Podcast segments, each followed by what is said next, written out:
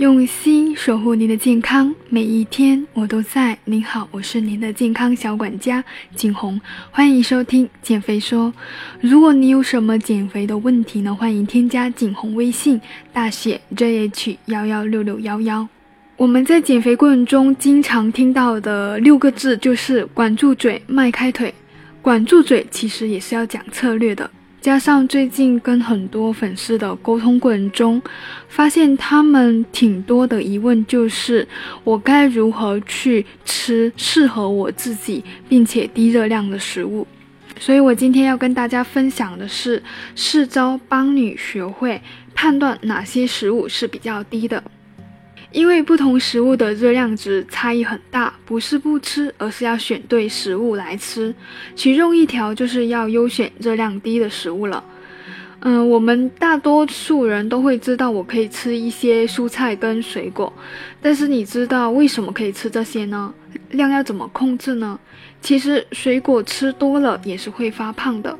所以今天在分享内容之前呢，我要跟大家科普一个营养的概念，就是能量密度，也叫做热量密度。它是指呢单位重量或者体积的食物中含有多少的能量。同样是一百克的食物呢，构成不同，热量就不同。有些成分会使食物的能量偏低，比如说水、膳食纤维、抗性淀粉。而有些成分更可能会使得这个食物的热量偏高，比如脂肪、碳水化物。那简单判断食物的热量高低呢？有以下四招，听好了。第一招呢，吃上去越是水水的食物呢，往往热量是比较低的。食物中的水分含量越大，热量值越低。反之，干干的食物呢，也就是干货越多，热量值就越高。含水量比较多的蔬菜，比如冬瓜、丝瓜、白萝卜、黄瓜、生菜等等，热量是比较低的，一般一斤也就一百大卡左右。而像西兰花、毛豆、土豆，没那么水的蔬菜呢，热量会偏高一些。那这个数。这个规律呢，也是适用于同种食材的不同状态。比如说，蔬菜变成蔬菜干，水果变成水果干，像红薯变成红薯干，牛肉变成牛肉干等等，热量值呢也会几倍的上升。也就是同样一百克的这些食物呢，没了水分之后，它的热量会变高了。第二招，在标注热量值大致相当的时候呢，消化吸收率越高，热量也就越高。首先，我们要知道是什么物质在影响食物的消化和吸收，那主要就是膳食纤维、抗性淀粉和多酚类的物质。像食物中的膳食纤维呢，是可以延缓消化吸收的速度。而抗性淀粉呢，就算在食物的热量中呢，也是没那么容易的消化吸收。最典型的例子就是像粗粮和细粮的差别了。天然的全谷杂粮、大豆类、薯类都是含有一定的抗性淀粉的。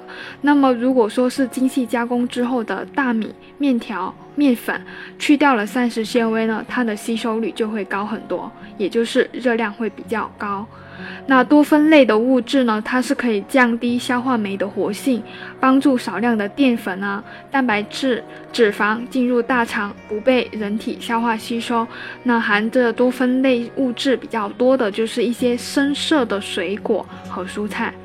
第三招呢，干货总量差不多的时候，脂肪含量越高，热量值越高。那我们都知道，食物中三大功能的营养素就是碳水化合物、蛋白质和脂肪。也就是说，在相同重量的情况下呢，脂肪的热量呢其实是蛋白质和碳水的两倍多的。所以在干的食材的数量上呢，脂肪比例越高，它的热量就越高了。比如说，在做菜的过程中，其实我们都知道蔬菜热量并不高，但是如果你放的油越多，脂肪就越多，那么这道菜做出来之后，它的热量也会偏高的。第四招，大多数植物性食物中，碳水化合物越多，热量越高。大多数的植物性食物，比如水果、蔬菜、果汁和甜饮料呢，主要功能物质就是碳水化合物了。所以这些食物的热量值也是取决于碳水化合物的含量。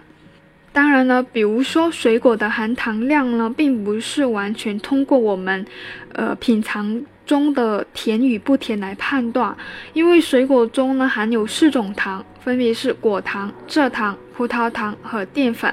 淀粉是不甜的，那其他三者是有甜味，但是甜度是不一样的。比如说，西瓜含糖少，主要是果糖，所以很甜；猕猴桃呢含糖比较多，但是果糖不多，所以吃起来没那么甜。那么在减肥过程中呢，我一般是建议选择一些低 GI 的，就是低升糖的水果。好了，今天分享的这四个技巧呢，更多是为了帮助你控制热量。但是呢，在减肥过程中，必须要以营养均衡为前提。